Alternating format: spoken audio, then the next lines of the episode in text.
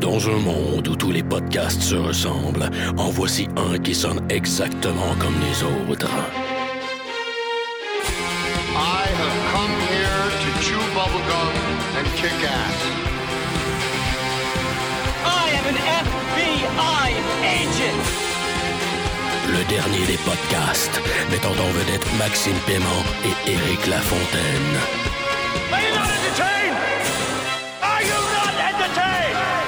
Yippee-ki-yay, motherfucker.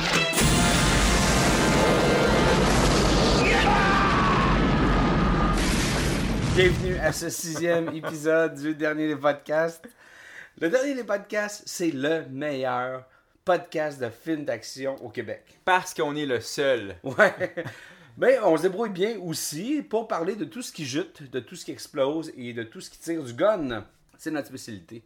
Donc, euh, je, Éric Lafontaine, euh, podcast sous l'influence euh, d'une bonne grolche. Puis, euh, c'est de la grolche dans les grosses bouteilles vertes. Je la trouvais manly. Parfait pour le film de ce soir. Et euh, accompagné de... Maxime Paiement. Et moi, je podcast, car- je carbure à, au cidre mystique parce que je me suis fait poser un vagin avant d'arriver ici. C'est pas très manly. C'est Non, une petite bouteille transparente. Mais ça se débouche avec un décapsuleur. Quand même. Hein, Quand toi, même. ça- moi, j'ai besoin d'un outil pour l'ouvrir. Donc, donc, euh, cette semaine, Max, euh, un autre bon film d'action. Un autre bon film avec euh, des explosions, surtout avec du feu. Beaucoup de feu. Cette semaine, on parle de Reign of Fire, le règne de feu. Film mettant en vedette. Matthew McConaughey, Christian Bale, Gerard Butler. entre autres, qui une Oui. belle surprise. Le tout réalisé par Rob Bauman, qui est surtout reconnu pour avoir euh, Il a dirigé, dirigé pas mal, ouais, pas mal de X-Files. pas mal d'épisodes le X-Files et le film. Et euh, l'excellent Electra, Oh non! entre autres. Donc, euh, pas un grand réalisateur, c'est un Américain originaire du Texas. Donc, Ring of Fire, le règne de feu. Max, pourquoi qu'on a choisi ce film-là? Écoute, c'est pas un film qui, que je qualifierais de classique de la rate, Non, pas comme Commando. exactement. Mais euh, la raison pourquoi je voulais qu'on en parle, c'est que, un, moi et Eric, ça fait, on l'a écouté euh, maintes et maintes fois euh, quand on était euh, à l'école, à l'université, puis on n'avait rien d'autre à faire que d'écouter des films jusqu'à 3 heures du matin. Mhm. Mais ce film-là, je le trouve absolument sous-estimé. Ouais. Je veux dire, dans tous les sites de critiques, il se fait toujours, pas démolir, mais il est toujours très average. Tu sais, IMDB, il est coté juste 6. Euh, Rotten Tomato, il est coté... À peu près une 40, 40 pour les critics, puis à peu près 50 et quelques pour euh, les, euh, les reviewers, pour le monde normal. là. Exactement. Je suis pas prêt à dire que c'est comme, c'est un chef-d'œuvre. Non. Par contre, je le trouve vraiment le fun à écouter. Puis j'aime la proposition de départ, en fait. J'adore la proposition de... C'est des dragons dans un monde grosso modo contemporain. Puis ils nous ont littéralement anéantis comme espèce. Écoute, des dragons dans un monde post-apocalyptique, setup de la mort. Les dragons sont bien faits. Je il y a vraiment un gros travail de recherche qui a été fait sur les dragons. On va y revenir plus tard, mais les, les- les dragons là-dedans, ils sont crédibles, ils sont amenés de façon crédible, puis on les sent, euh, on les sent presque vrais, si, si je peux m'exprimer ainsi. C'est ce que le réalisateur a voulu, puisqu'il y a- il y, a- il y a un featurette, là, si vous euh, louez ou achetez le DVD. Il explique vraiment la vision derrière, là, la, je veux dire, la, la livraison de cet univers-là. Il a Ouais, voulu ouais. rendre ça crédible, puis enfin... Ben, ouais, c'est un, film, c'est un film qu'on voit au premier degré. C'est pas, pas un film que t'aimes écouter parce que tu ris de lui, comme on pourrait rire de Commando, pour être amusé en riant Commando. Ce film-là, c'est vraiment ce que c'est. C'est brut dans ta face, un bon film d'action avec Bon. ben du propane. C'est... ouais, du napalm. Ouais. Ah, l'odeur de napalm en podcastant le matin. Avec l'eau. euh, ok. Ça se scrapera peut-être. Oh, on va la garder. Fait que. euh, Mais, on- mais quand tu écoutes le film, on se rend clairement compte qu'ils ont passé beaucoup plus de temps à élaborer les dragons qu'à à se pencher sur le scénario. Mais, définitivement. Mais, mais c'est pas grave parce que c'est pas le scénario n'est pas nécessairement une. Il y a des faiblesses, il y a des raccourcis, mais c'est pas c'est pas, c'est pas une nuisance au film. Il n'y a pas de- d'immense faille à ce film-là. Non. Overall, c'est juste. euh, au- ben, il y a des points très très forts. Donc, euh, tout ce qui est, euh, ben, on l'a dit, là, effets spéciaux, dragon, top Ouais. notch. Ouais. Le casting, Un casting c'est incroyable. Même le jeu est bon. Là. Euh, si t'es un tripeux de dragon, je veux dire, moi j'ai toujours, j'ai toujours bien aimé les films de dragons au cinéma. Puis celui-là, c'est, c'est un de ceux que j'avais trouvé qui était, euh, euh, qui était vraiment, un, qui avait une proposition intéressante, deux, dont le rendu était, était vraiment franchement trippant. Et le dragon parlait pas. Ouais. était- Il n'y a pas la voix de Sean Connery. ce qui est un super, super bon point dans mon livre. euh, quand tu fais un film de dragon, faut pas qu'il parle. Euh, ben, on va, on va peut-être, on peut peut-être parcourir le synopsis du film. Ouais, rapidement. Euh, ça fait longtemps que vous l'avez vu. C'est récemment que vous l'avez vu ou si vous savez pas de quoi on parle. Ben, on vous explique que c'est l'histoire en fait. Oui. Eric, deux secondes. Si vous savez pas de quoi on parle, je vais le dire tout de suite maintenant pour le podcast, mais je vais aussi le dire pour tous les autres podcasts qu'on va faire. Spoiler alert. OK? on n'est pas Marc-André Lucier ou euh, Marc Cassivi. Là. Nous autres, on, on raconte le film puis on donne les punchs. Alright? On Absolument. s'entend? Vous êtes encore là? Parfait, vas-y, Eric. J'imagine à peu près comme nos, comme 112 auditeurs en train de nader puis faire signe de tête que oui. Ça me rend heureux. Donc, Ring of Fire, le film commence sur euh, un, petit gars qui revient de l'école, le jeune Quinn qui a 12 ans. Il va rejoindre sa mère sur le- les lieux de son travail, qui est en fait une mine. Et finalement, là, euh, il est connu par tous les ouvriers, voit sa mère, euh, ha ha ha, il voit sa mère, ainsi de suite. Il semble avoir un problème. Et, en tout cas, peu importe, finit par rentrer dans un trou à cause des ouvriers, dit hey, va donc voir qu'est-ce que t'es tout petit? Et finit par lui flatter un dragon, parce qu'en fait, en le creusant, ils Ah ouais, il met sa ils main ont sur une éveillé un dragon. Il met sa main sur une paroi. Il y a comme une espèce de liquide, euh, liquide euh, une huile, une espèce Ouais, de truc l'huile, visqueux, là. qui tombe, qui fait du feu tout de suite. Euh, il lève les yeux, puis là, c'est le dragon. Le mur bouge. ah! Exactement. Gros dragon, il panique, il se sauve, tout le monde meurt. Sa mère, fait que là, sa, sa mère meurt dans l'espèce d'ascenseur qui ramène à la surface. Euh, en sauvant son fils. Euh, gros drame, il- ça, ça le traumatise. Cut, là, le générique commence. C'est euh, Quinn qui, qui note tout, un peu, ses observations à travers les années Mhm. sur les dragons. Euh, en même temps, il nous raconte qu'est-ce qui s'est passé. Au début, ils ont commencé à se multiplier. Les, les, les- les gouvernements ont essayé de d'attaquer les dragons avec tout ce qu'il y avait d'arsenal. La guerre entre les dragons et les humains avec euh, les dragons qui brûlaient tout ce qui bougeait. Euh, les bombes qui tombaient partout, essentiellement, ça a laissé le monde dans une sorte de totale dévastation. Mais de la façon dont c'est raconté, c'est c'est Quinn qui. C'est ça. C'est- On voit le journal de Quinn qui est en train de se- s'écrire et tout.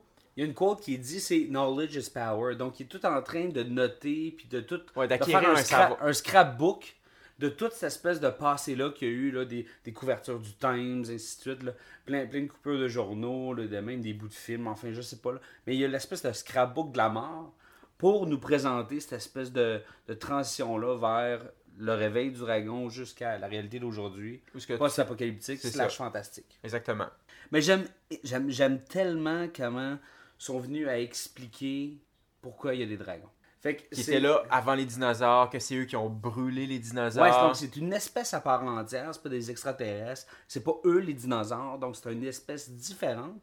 Et eux, ils ont juste wipé, entre autres la dernière fois qu'ils se sont éveillés, ils ont tout wipé les dinosaures, Ça a fait tellement de poussière. que ça a fait l'hiver nucléaire, l'espèce de, Ouais, de- le- de- le- Ça a comme bloqué euh, les rayons du soleil. Ça a créé la crée- glaciation, ouais. Donc, euh, et là, il n'y avait plus rien à manger. Fait qu'ils sont allés dormir jusqu'à temps qu'on les réveille. Et qui qui l'a réveillé? Ben, c'est Christian Bell à 12 ans. Mais euh, D'ailleurs, ça, ça, ça- j'ai trouvé ça passionnant. Ça, c'était cette explication-là.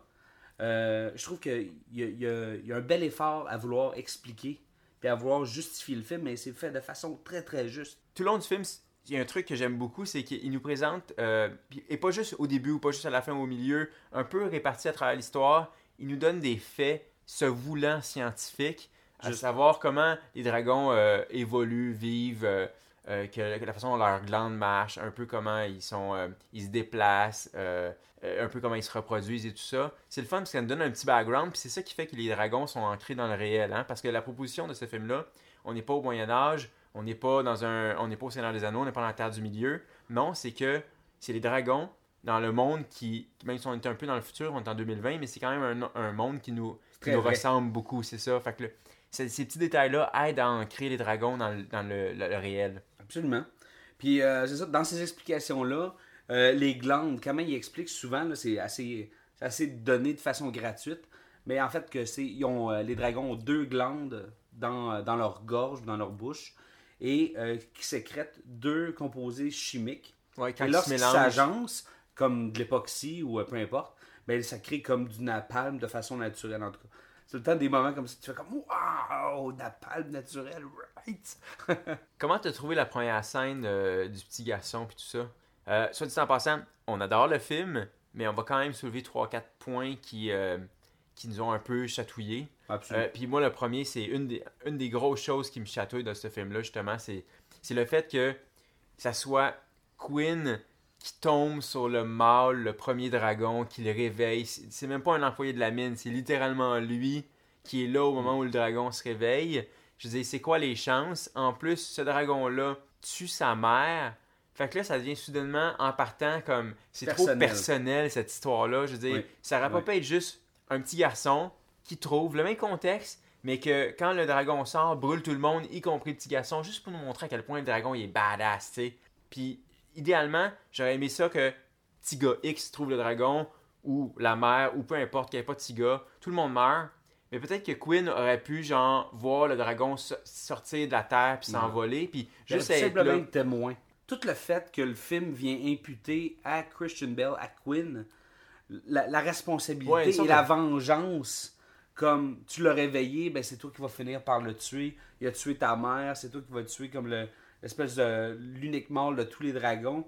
C'était pas nécessaire. Non, c'était pas Ça aurait nécessaire. pu être plus cool s'il y aurait, si ce serait détaché Ouais. de cette raison-là. fallait vraiment que ça soit que, que le petit garçon soit comme littéralement au cœur de, de- de- du réveil des dragons? Je sais pas Mais on peut comprendre pourquoi ils ont fait ça. oui c'est clair Parce que- il y a une raison en plus il y avait besoin que le personnage principal connaisse l'antre, l'espèce de, de nid où le, le dragon alpha, genre, crèche. ouais exactement pour à la fin pouvoir aller le tuer et tout je sais pas j'aurais aimé ça quand même qu'il soit juste un témoin pas nécessairement au cœur mais ça c'est juste moi Ouais, c'est ça. ça, ça donne un petit côté un peu trop euh, je sais pas un peu trop dramatique le fait que tu sais il a vu sa mère mourir puis là à un moment donné il revient sur la cage d'ascenseur puis même tout le long du film il y a des flashbacks Ouais, sur la fin, cage d'ascenseur la tu sais je comprends là le pour ajouter du poids émotionnel entre mais je veux dire le dragon il c'est un surtout le mâle alpha c'est une créature assez dangereuse que c'était il n'y avait pas besoin d'avoir une histoire personnelle entre, entre Quinn et le dragon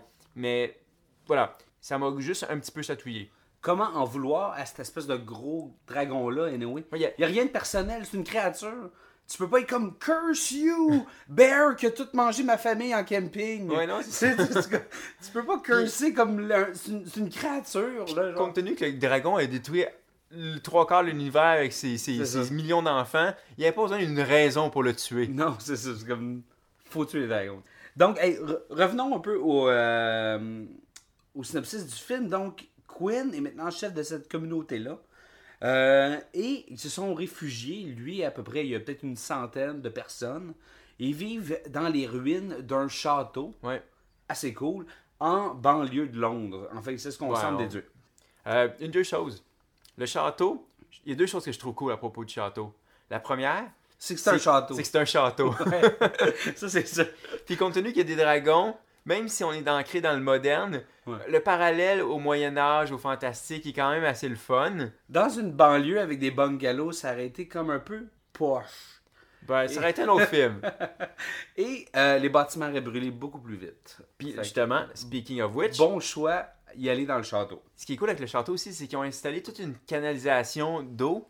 Puis à chaque fois qu'ils se font attaquer par des dragons, j'imagine qu'ils se mettent à tout arroser pour faire baisser la température et Il y a un système le... de sprinkler. euh, Puis c'est un peu logique en même temps, justement, quand on y pense qu'ils soient dans un château, parce que c'est un château de pierre, right? Ouais. Puis ça brûle pas la pierre. Je veux dire, les tapisseries vont brûler, les fenêtres vont péter, le toit va brûler, mais comme tel, ça chauffe en crise. faut que tu chauffes en crise pour faire fondre un château. Fait que c'est un peu logique qu'ils se réfugient là. Donc, euh, eux euh, vivent là paisiblement, en tout cas, comme ils peuvent. Euh, ils ont comme des genres de subterfuges pour aller faire pousser des tomates, euh, Ouais, non des loin champs. à l'écart, mais tu sais. Ils ont, ils, ont, ils ont tout le temps quelqu'un qui watch, ils ont des faucons pèlerins, genre pour checker les environs. Ils sont, sont, sont assez bien arrangés. Fait que ça, c'était la vie pour le château. Mais là, rapidement, on est plongé dans une scène où ce que on n'a pas le choix. il- euh, la, la nourriture se fait rare. Ils sont comme un peu, euh, à cause du dra- d'un dragon qui rôde aux alentours, sont un peu séquestrés dans le château. Fait qu'il manque de bouffe. Fait qu'il y a- il y a des gens qui. euh, il y a une famille en particulier qui décide de faire de pas écouter les règlements, puis de pas écouter Christian Bell, Quinn. Ils vont faire un raid. Ils vont faire un raid pour aller ramasser Sur le le jardin. jardin. C'est ça. Mais ce qui est pratique de cette scène-là, c'est qu'on s'en doute, en partant, là, Ça va mal aller. Ça va mal. On Mais- est 15 minutes dans le film, tu suis pas les ordres, puis tu t'en vas comme cueillir des fruits quand il faut pas. Ça risque d'aller mal. Ouais, ça, c'est une règle non écrite du cinéma. À chaque fois que quelqu'un ne suit pas la règle, habituellement, soit il meurt, soit il y a du monde de sa famille qui vont mourir. Puis ça va être le cas dans ce cas-ci. Mais cette scène-là est cool parce qu'en partant, ça nous montre à quel point, parce que les dragons, là, théoriquement, on sait qu'ils sont dangereux, mais on les a pas vus encore. Puis cette scène-là, c'est ça qui est cool, c'est qu'elle nous, elle nous montre exactement à quel point le dragon, comme espèce, est dangereux, euh, implacable, euh, ben, Mais intelligent. intelligent. Et euh, Ouais, en partant, ils brûlent quand ils arrivent puis ils font sur, ils font sur la famille. La première chose qu'il fait le dragon, c'est qu'ils brûlent leur truck. ben ouais. Fait qu'il sait déjà qu'ils coupent leur moyen de Ils transport. s'en t'sais. vont avec ça. Bon, je vais brûler ça. Et il finit par faire quatre passes. Et il brûle un quadrilatère en entour de la famille, pogné dans le jardin. Puis c'est là Donc, ils que sont complètement comme. c'est là que Quinn euh, qui avait dit euh, vous vous mettez dans la merde, euh, faites-le pas, faites-le pas, faites-le pas. Quinn arrive avec un, un, ils sont tous en, en scaphandre euh, en amiante ou j'imagine avec euh, Quinn puis Gerard Butler qui joue Creedy. Puis ils arrivent là, avec des camions puis de l'eau puis tout puis donc, t'sais, des camions qui pissent de l'eau. qui pèsent de l'eau continuellement pour faire baisser la température puis éviter que tout le monde brûle. Ils arrivent quasiment comme des héros, tu vois. Parce qu'en même temps, si la scène nous sert à montrer à quel point le dragon est, est- est dangereux, il nous faut aussi comme spectateur qu'on catch à quel point Quinn, c'est le héros. C'est Parce- réellement le chef de la ça. communauté. Donc, le lendemain, c'est là que le, le- le- celui qui est là, le guetteur, voit quelqu'un ou quelque chose approcher, il se garoche à sa lunette, il voit des tanks arriver, puis c'est là que Van Zandt arrive. Van Zandt, qui est Van Zandt? Ben, Van Zandt est simplement le leader euh, des, écoutez bien ça, des Kentucky Irregulars. C'est un ancien peloton de Rangers ou de militaires, enfin, c'est Américain. clairement américain parce qu'ils ont des cigares puis des tatous tribales. Et un accent du Sud. Ah, des du Sud parce qu'ils sont du Kentucky. Donc, euh, Van Zandt et sa troupe de, de militaires avec des tanks, avec des Humvee, avec comme des gros guns, ils ont- sont comme super équipés, rentrent comme euh, des soldats du futur dans un, une espèce de setup médiéval. Ouais, ça c'est cool. le- Mine de rien, c'est un beau clash. c'est un beau clash parce que justement, même si on est dans un monde contemporain, à cause que nos, nos réfugiés vivent dans un château, eux font le côté médiéval. Et là, soudainement, d'avoir Van Zandt avec son, arti- son artillerie moderne, c'est là que ça crée le clash. Puis en partant, l'image est, est, est tripante. Bon, évidemment, on se doute que ça va clasher justement entre. Van Zandt et euh, Quinn. Parce que là, il y, a- il y a deux coques dans le château. Et en fait, c'est la rencontre de- des militaires modernes et qui, eux, surtout, commencent à dire We are Dragon Slayers. Puis là, le monde dans le château, la communauté prend pas ça au sérieux. Ben voyons. Non, puis c'est drôle parce que justement, tu parles la- la- du monde dans le château. Il y a un truc que je trouve, que je trouve cool au début dans le setup avant qu'on qu'on voit la tête même de, de Matthew McConaughey popper du, euh, du tank. C'est quand les, euh, quand les militaires arrivent, tout le monde est aux aguets, je veux dire, tout le monde panique dans le château parce que j'ai l'impression que c'est pas dit, mais on comprend que dans ce monde-là post-apocalyptique, le danger vient pas toujours juste des, des dragons. Il doit y avoir aussi des scavengers, il doit y avoir des, Des gens de barbares là, Ouais, qui ont déjà attaqué le. Exactement, parce qu'il n'y a plus de loi, c'est le chaos total. Puis j'adore quand que le, le, le, le top du, tank s'ouvre, puis là, la tête rasée de Matthew McConaughey pop, puis lui, il est là en train de grogner comme... Comme s'il venait de se lever. Ah ouais. comme Donc- mon père quand il se lève de son divan. Là. Mais trop cool, là, je veux dire, comme les tatous tribales, l'espèce Ouais. de, de, Les de gros cigare cigares. pas allumé. Il est rasé, Ouais. il a une espèce de grosse beard, il a il a, il a un accent écœurant. Ben, personnage badass qui clash aussi dans un tout dans des personnages qui sont ben comme principalement comme anglais d'Angleterre là, donc ouais, c'est ça. et euh, il y, a- il y a une espèce de quote géniale quand y a cet élément perturbateur là arrive Ouais, quand il se rend compte que c'est Ouais. des Américains, the only thing worse than a dragon Americans Puis là, c'est, c'est drôle parce que, bon, tout de suite après, il y a comme. euh, il y a un échange entre Quinn puis, euh, puis euh, Van Zandt. Puis là, Van Zandt nous fait un speech vraiment comme, tu regard de feu. Euh, il nous sort une dent, une des dents de dragon, puis il lui montre genre, t'as-tu déjà vu ça? Il y a pas beaucoup d'hommes au monde qui ont vu ça. Puis c'est gars, tu comprends que, ouais, tu sais, Van Zandt, c'est un badass. Non seulement il y a un nom écœurant, mais Van Zandt. Il y a une dent de dragon, c'est un tueur de dragon. il y a une hache. Et là, à ce moment-là, quand il livre l'espèce de speech de la mort qui se vend, là, le meilleur sales pitch du film, qui dit Je suis un tueur de dragon. Il n'y a pas 12 façons de tuer un dragon. Les dragons ont une super bonne vision de jour. Ils ont encore meilleure une vision de nuit. Mais entre les deux, Magic Hour. Knowledge is power. Donc, à ce moment-là, il y, a un- il y a un virement dans la tête de Quinn qui se fait. Et là, tu sens a tout de suite accepté. À cause qu'il arrive avec du différent knowledge, je fais comme Ok, je vais les laisser. Ouais, rentrer. ouais. Donc, euh, en, gros, euh, c'est sûr qu'il y a un clash. Il y a deux coqs dans le château, et ainsi de suite. Quinn, Van Zandt, euh, Il y a rapidement une tension entre les deux. absolument, Van Zandt veut euh, recruter du monde parce qu'il a perdu beaucoup de monde dans son équipe, et ainsi de suite. Puis Quinn, lui, veut protéger toute l'espèce de La famille, la famille, veut. la communauté. Fait que tout de suite après, le- une fois que les, les soldats sont, sont entrés dans le château, euh, tout de suite après, il y a un dragon qui est aperçu. Là, c'est là que les, les, les cowboys vont se mettre en route, la cavalerie va charger. Ce qui est cool, c'est qu'à ce moment-là, on nous a dit que cette gang-là, c'était des Dragon Slayer. Là, on va voir. Parce qu'on veut voir du Dragon Slaying. Exactement. là-dessus, là. Fait qu'on a besoin d'en voir, là. Fait exactement. Fait que là, le principe, ils ont une technique assez, euh, je dirais, assez singulière pour abattre les dragons. C'est pas simple, mais bon, il faut croire que ça marche. Ce qu'ils font exactement, c'est qu'ils vont poser. tro- Il y, a, tro- il y a trois runners qui vont poser des, des- des poteaux de trigonométrie, ce qui va permettre au, euh, à l'hélicoptère, à, à l'oiseau dans le ciel, avec ses trois parachutistes, de- d'avoir une vision d'ensemble de- du terrain. 3D. 3D mapping. Et euh, essentiellement, c'est que la technique est simple. Ils vont garnoter trois, trois parachutistes. D'abord, un premier qui va servir de, de- d'appât, qui descend, le dragon va foncer sur lui. Et les deux autres qui vont partir juste après vont euh, balancer des, euh, des filets Ouais, ils ont pour, des guns à filet, là. pour l'empêcher euh, de, voler. Puis ça, il va, il va tomber au sol, puis normalement, il va s'écraser. Puis au besoin, ils vont l'achever une fois au sol avec un harpon ou une hache ou whatever.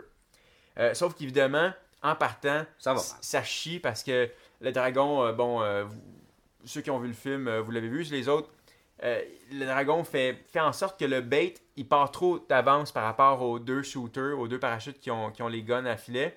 Fait que le dragon suit le bait, sauf que éventuellement, euh, ce qui arrive, c'est qu'il devait, il arrive ce qui est arrivé, c'est que ça a pris trop de temps avant que les, les deux shooters réussissent à pogner le dragon, fait que le bait, il finit par s'écraser au sol. Euh, entre-temps, il y a un des runners qui s'est fait euh, probablement brûler par le dragon. Moi, il y a juste deux des bornes qui sont placées. Donc une La troisième, troisième borne. borne est pas placée, donc parce que le ce runner-là a été, euh, a été simplement brûlé. Et c'est pas pour rien qu'ils font ça, c'est parce qu'ils ils pouvaient pas faire cette scène-là sans impliquer Quinn. Quinn, le Absolument. héros. Et là, tu vois le clash justement des véhicules où ce que eux autres qui ont de l'équipement comme Des motos, fucking puis- moderne. Puis lui est à cheval. Et lui, il part à cheval. Donc, on voit juste qu'en haut, finalement, il place la borne, place la borne.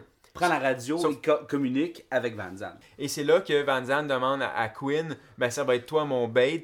Fait à cheval, il, il lui amène le dragon, le dragon court après. Puis là, euh, Van Zandt, avec un espèce de harpon de baleinier, lance un harpon dans, le, dans le ventre du dragon qui s'en va s'écraser, briser ses ailes en mille morceaux. Donc, puis- bonne scène d'action, c'est euh, le premier kill shot de dragon qu'on voit. Et là, cut, et c'est le party dans le château. Jimi Hendrix Fire joue dans le château. Il doit avoir un gâteau blaster. La communauté est comme en train de boire l'espèce de whisky là, qui est Ouais, juste, fait, ou sais juste fait en deux semaines, là, comme dans, dans une culasse de, de Buick Century, je sais pas. Là. Donc, ils sont en train d'avoir du fun. Et euh, la communauté vient de réaliser qu'ils peuvent tuer des dragons. Donc, que c'est possible. Donc, il y a une nouvelle vie. Ils sont en train, tu sais, il y a- il y, a un genre d'espoir. Toutefois, Van Zandt vient complètement comme hum, couper le party en leur disant J'ai perdu trois hommes. On a juste tué un dragon. Il y a tout plein de dragons. Je veux dire, euh, à ce rythme-là, Oh. la, la- la race humaine est vouée à l'échec. Euh, vous me dégoûtez. Puis là, genre, il fait comme une genre de, de, de scène. Mais je pense que je comprends ici, c'est que malgré que c'est pas excusable ce qu'il a à dire, c'est que lui, il a perdu son équipe. Puis il veut recruter du monde. Puis il a perdu déjà 122 gars. Ouais. Euh, on comprend qu'il doit en avoir vu un puis un autre. Lui, il est plus. Il a pratiquement plus d'humanité dans ce personnage-là, si on veut. Non, il n'y a plus d'émotion. ok? Puis c'est, justement, c'est expliqué par un, un personnage féminin qui est dans l'escouade. il est comme ça, puis c'est pour ça qu'il est si bon. C'est ça, exactement. Mais eux, ils ont un plan. Les Américains, en fait, puis il est expliqué, c'est que ils doivent tuer un, un dragon en particulier qui s'avère être mâle. Il explique que tous les dragons qui affligent la Terre, c'est des dragons femelles. Et il y a un parallèle qui est expliqué avec euh, un parallèle scientifique, comme un peu les poissons. Donc, ça prend un seul dragon pour euh, fertiliser toutes ces œufs-là. Ce qui nous amène justement à euh, parler de le, le pourquoi les Américains sont là au château. C'est parce que, un, ils voulaient recruter du monde, mais deux aussi, c'est là qu'on on nous explique le plan de Van Zandt. C'est que y a euh, leur théorie, c'est qu'il y a un seul dragon mâle parce que eux ont jamais vu, jamais vu, jamais vu de dragon mâle. Ils ont toujours que tué des femelles, mais ils savent qu'il y en a un mâle à quelque part. Et là, ils se doutent qu'il est probablement, selon les études qu'ils ont faites, probablement à Londres. Fait que le but, c'était de, aller, de, de, de faire un, un relais au château, ramasser du monde, des vivres, probablement du carburant. Et après ça, de faire une poussée à Londres pour essayer de trouver le, L'antre ou la crèche, justement, de ce. du, du, du mâle alpha. Mâle alpha que justement que seule personne qui a déjà vu le mâle alpha encore vivante, c'est notre bonne amie Quinn. Absolument. Donc, euh, pour faire une euh, longue histoire courte, euh, l'équipe d'Américains avec quelques volontaires vont à Londres pour trouver l'antre du, du dragon et se font violemment attaquer par cette espèce de dragon-là. Et la moitié, sinon pas la moitié, Ah, mais la totalité de l'escouade de Van Zandt, sauf la pilote d'hélicoptère. Ouais, je pense un ou deux. meurt. Ouais, c'est ça. Donc Van Zandt. Mais meurt, ça c'est drôle parce que on va juste en parler deux secondes. Le dragon arrive au-dessus de la caravane. Je veux dire, il crache tout le feu qu'il est capable de cracher. Puis littéralement, Van Zandt, il s'en sauve juste parce qu'il se cache sous un des tanks. Tout brûle.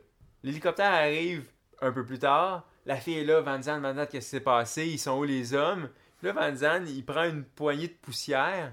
puis il fait juste ouvrir sa main. Tu vois juste la cendre comme tomber au sol. C'est- le nom dit. Là. deux choses. C'est cool visuellement, puis en termes de storytelling, mais en même temps, pendant qu'on voyait le, le- le cortège se rendre vers Londres, on voyait plein de, de squelettes humains cramés.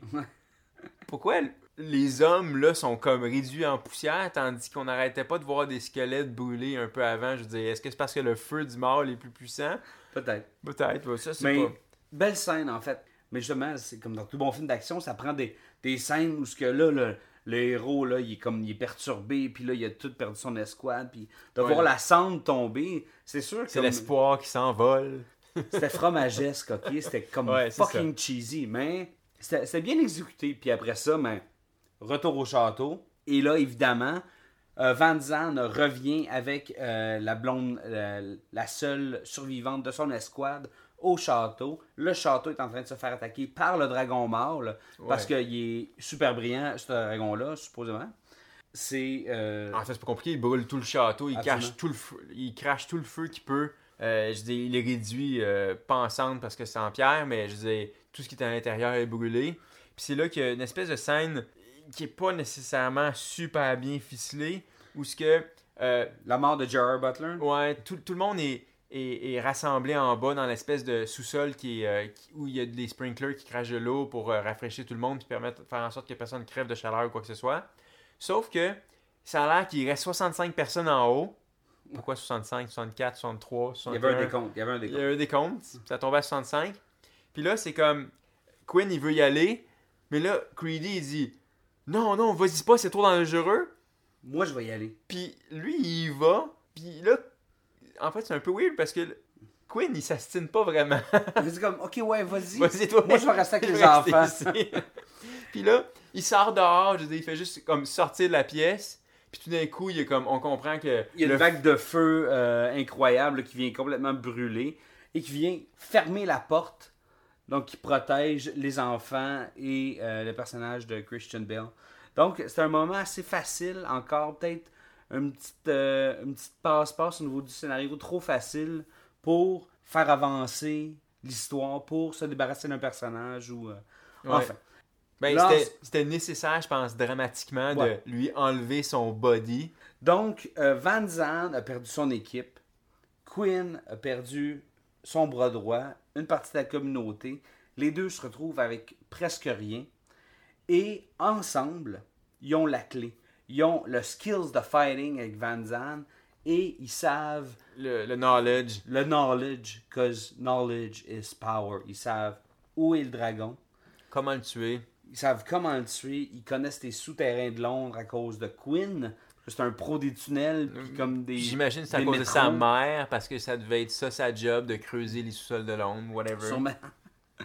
Donc, euh, les deux, avec Alex, euh, avec la fille, la pilote, partent une petite escouade de trois avec toutes les armes qui leur restent. Donc, Donc, deux arbalètes puis une hache. c'est ça leurs armes. il y, a un- il y a un rifle aussi, il y a une espèce de, de Une cara- carabine de de chasse. carabine, mais tu sais, rien d'incroyable. Il arrive à Londres. Oui. Image hyper cool. On voit Londres en, dé- en décombre. Ça m'a fait vraiment penser, d'ailleurs, c'est pas innocent, c'est clairement une image rappelant les, décors, les décombres de Londres après les bombardements allemands dans la. Deuxième Guerre mondiale. Ça, c'est assez cool. Mais là, tu vois plein de dragons perchés sur les sommets, de- sur les toits de Londres. Puis là, on en, hey, il y en a quoi? Il doit en avoir euh, une centaine. Il y a un moment où que le, le mâle arrive et on voit tous les dragons femelles se lever au ciel. Ouais, littéralement se sauver. Impressionnant. Ben oui. Parce que ce qu'on comprend, c'est que là, ils ont faim, les dragons, ils ont plus rien à manger parce qu'il reste pratiquement plus d'hommes. Puis là, le mâle commence à, commence à se nourrir dans sa bunch de femelles. Ouais. Puis c'est là que, soudainement, les- il y a une centaine de dragons qui fuient. Puis une drôle de réplique, puis c'est là que Queen, il dit, ben, voyons le bon côté des choses. On- maintenant, on est... On, on les domine 3 à 1, tu sais. Ouais. Excellent. Donc, c'est ça. Euh, L'équipe de trois euh, pénètre Londres dans les souterrains, commence à élaborer un plan pour euh, tuer le dragon mâle. Et c'est quoi ce plan-là, Eric? Euh, le plan est très simple, en fait. C'est que euh, les trois se séparent, parce qu'il faut tout le temps se séparer. J'imagine que Et- ça doit être une question de trigonométrie. Ouais. Et chacun est armé ok, d'une arbalète. Euh, le plan, en fait, c'est de tuer le dragon mâle avec une de ses flèches explosives. Comme Rambo 2. Ouais. Toutefois, c'est euh, une charge explosive de C4 et de magnésium. Je sais pas pourquoi le magnésium, mais euh, ça doit péter pas pire. Donc Van Zandt explique à Quinn que le moment précis pour tuer le dragon mâle, ce serait juste avant qu'il expire son air, Puis son, ouais, pour son ça crée de- le mélange. son deux produits, là. Fait qu'il comme il recourbe le dos, là, puis euh, il ouvre la gorge, et là, c'est le moment parfait pour, pour tirer euh, cette flèche-là. Donc, euh, l'équipe se sépare. Van Zandt va se percher euh, dans un cheminée, point ouais. stratégique. Et euh, s'avère être le premier à être attaqué par le dragon. Et c'est là que Van Zandt... Ben, en fait, Alex, ça court, c'est elle le bait. Le dragon arrive, Van Zandt lance le- sa flèche, ça pète. En fait, le dragon fait péter la, la flèche proche de lui, fait que ça le blesse un peu. Mais en même temps, il est pas assez blessé, puis il revient à la charge. C'est là que Van Zandt prend sa hache, se met à courir, se lance dans le ciel en tendant sa hache au ralenti, en gueulant, et il se fait bouffer. Tout simplement. Donc, en un instant, euh, le personnage le plus cool du film est juste comme disparu. Happé, puis il Juste vraiment manger. Puis Et- en même temps, j'imagine déjà les producteurs, quand ils étaient en train d'élaborer même le storyboard, ils devaient déjà savoir que cette scène-là allait se retrouver dans le trailer. Parce que quand tu écoutes le trailer de, de, de Ring of Fire, c'est comme le, le point culminant du trailer, c'est de voir Matthew McConaughey dans les airs faire un Air Jordan, Coco rasé avec sa hache. Mais tu vois jamais ce qui arrive après. Puis ça, dans, dans le trailer, ça a l'air d'être la séquence la plus folle du film. Ouais. Finalement, il se fait bouffer, puis plus, de- plus de Van Zandt. C'est pas le kill shot. ça. Non. Donc, euh, plus de Van Zandt, il ne reste qu'Alex et Quinn. Et avec euh, un genre de, de subterfuge de, Ouais, de poursuite. de, euh, de- de Alex, Quinn finalement lance la, la, la dite flèche explosive dans la gorge du dragon. Le dragon meurt et tout est bien, il finit bien. là. Donc, on parle ici d'une fin relativement simple. happy, Genre, happy. Juste une bonne fin. Puis là, après ça, on les voit avec une autre partie de la communauté en train de, de- d'installer des antennes. Puis là, on explique, ah, ça fait trois mois qu'on n'a plus vu de dragon. Ouais. Les Français ont commencé à communiquer avec nous. Il y a du gazon. C'est de l'espoir, Ouais. exactement. Il y a du gazon, comme tu dis. Puis à la fin, Quinn, il prend la hache de Van Zandt, puis avec, main dans la main avec Alex, ils s'en vont, je sais pas Sur où. du d'autres gazon. c'est sûr que y, a- il y a- il y a des faiblesses à ce film-là. C'est pas un film parfait. Il y a, il y a des petites failles au niveau du scénario. euh, mais ça reste un film badass. Ça reste un film avec des beaux dragons, avec de la bonne action, avec des es- un esti de bon casting, des personnages, Ah, le personnage des bonnes de- scènes d'action. On peut-tu parler juste deux secondes du personnage de Van Zandt? Ouais. Deux choses. De un, sa mort. On en a parlé rapidement, Ouais. mais je me suis posé la question quand j'écoutais le film tantôt. Quand, quand que Van Zandt s'est s'est élancé, tu sais, littéralement dans le vide avec sa hache, mettons que le, le dragon le bouffe pas puis il plante sa hache dedans. Il se passe quoi ensuite? Parce que le dragon est en plein vol. Ben, Peut-être qu'il tombe au sol. puis il meurt. Mais l'affaire, c'est que. Mettons qu'il plante dans l'épaule, dans une aile. Il se passe quoi après ça quand le dragon se met à voler partout?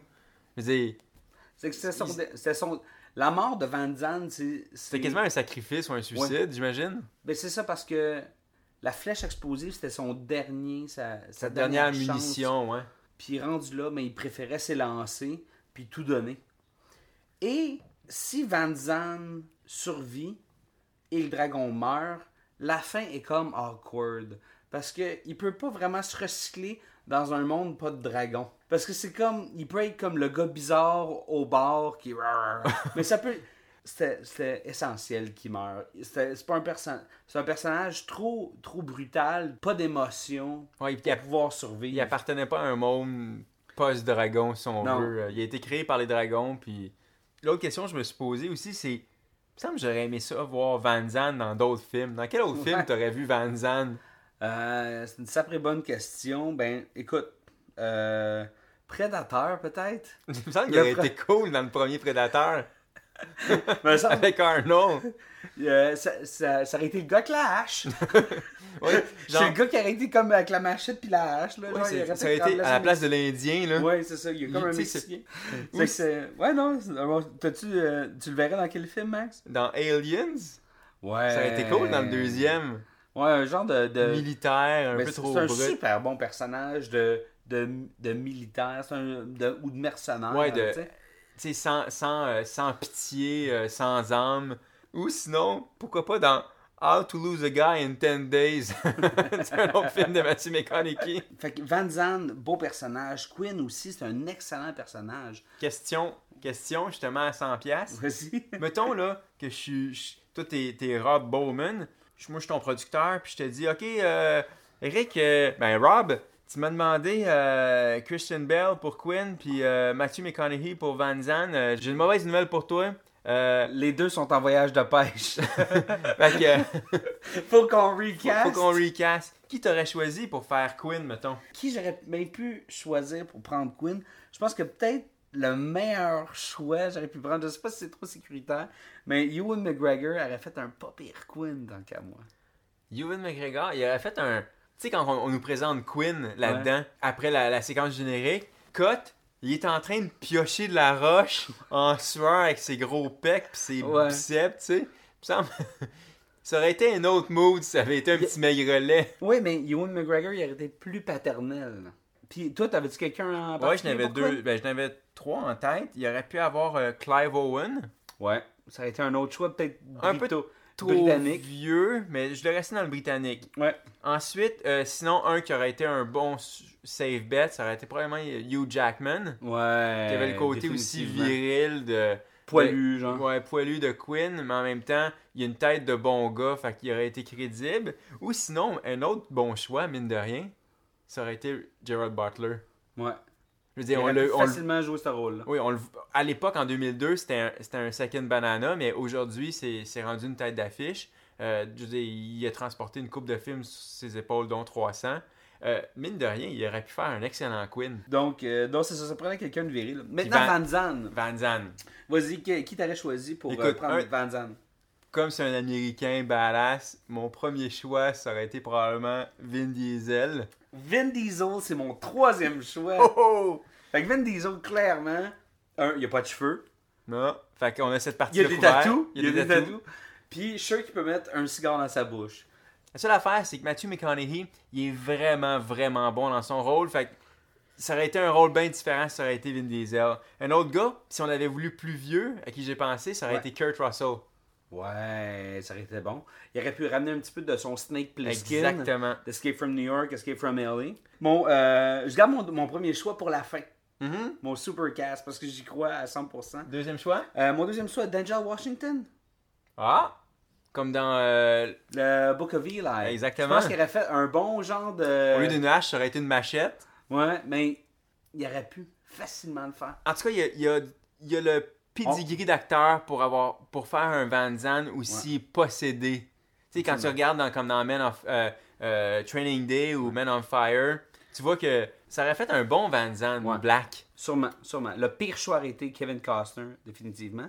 Oh boy. Mais le meilleur choix pour reprendre Van Zandt, si Ma- Ma- Matthew McConaughey peut pas le faire, j'aurais donné le rôle à Woody Harrelson. Oh, nice! Oh, fuck, je suis jaloux, là. Hein? Ah oui. Il me semble qu'il aurait pu faire exactement le même rôle. Ah mais il a amené un petit côté comique, un petit peu plus dérisoire. Un crossover, genre, plus Woody fou. Harrison dans Natural Born Killers, mais aussi dans Zombieland. Ouais, exact. Le Ah petit côté oui, redneck bon de ça. choix. Fait que euh, Woody Harrelson, ben, ben, il ressemble aussi un peu, là, espèce de... Donc, euh, non, c'est ça. Si t'avais à dire, euh, Eric, la tête ou la rate, Ah, la rate. C'est un bon film de... Je pense que euh, ce film-là me brûle la rate au napalm. là. Pfff. Excellent.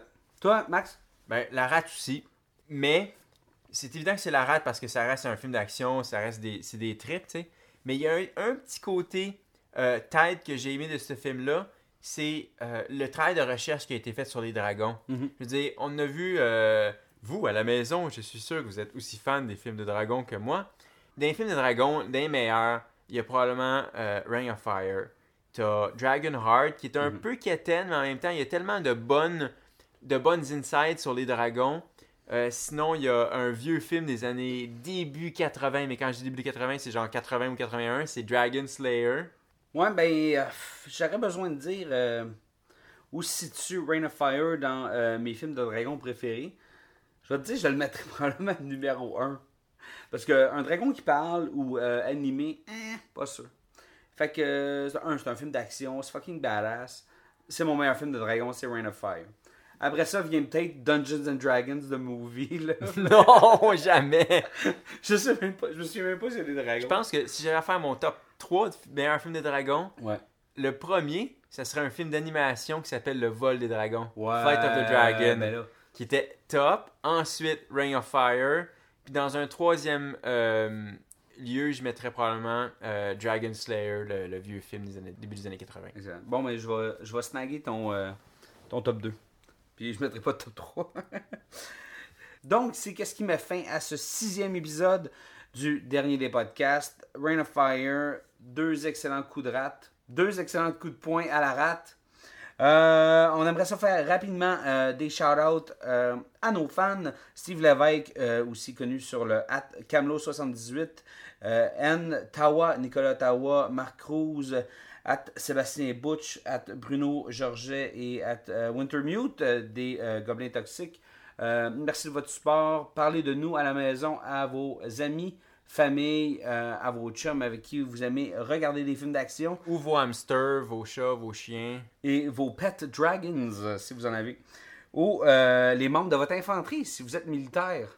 I guess not. Donc, c'était Eric Lafontaine euh, at Twitter, euh, at STRYCH9. Et Maxime Paiement, at Maxime Paiement. Vous pouvez nous retrouver soit sur iTunes, euh, j'imagine que vous le savez, ou sinon sur cinemaniacs.net. Absolument, dans la section podcast. Sur iTunes, laissez-nous un commentaire. On aimerait bien ça savoir. Qu'est-ce que vous pensez de nous? Donc, euh, on se voit la semaine prochaine. Sinon, très bientôt pour un autre épisode du dernier podcasts. des podcasts.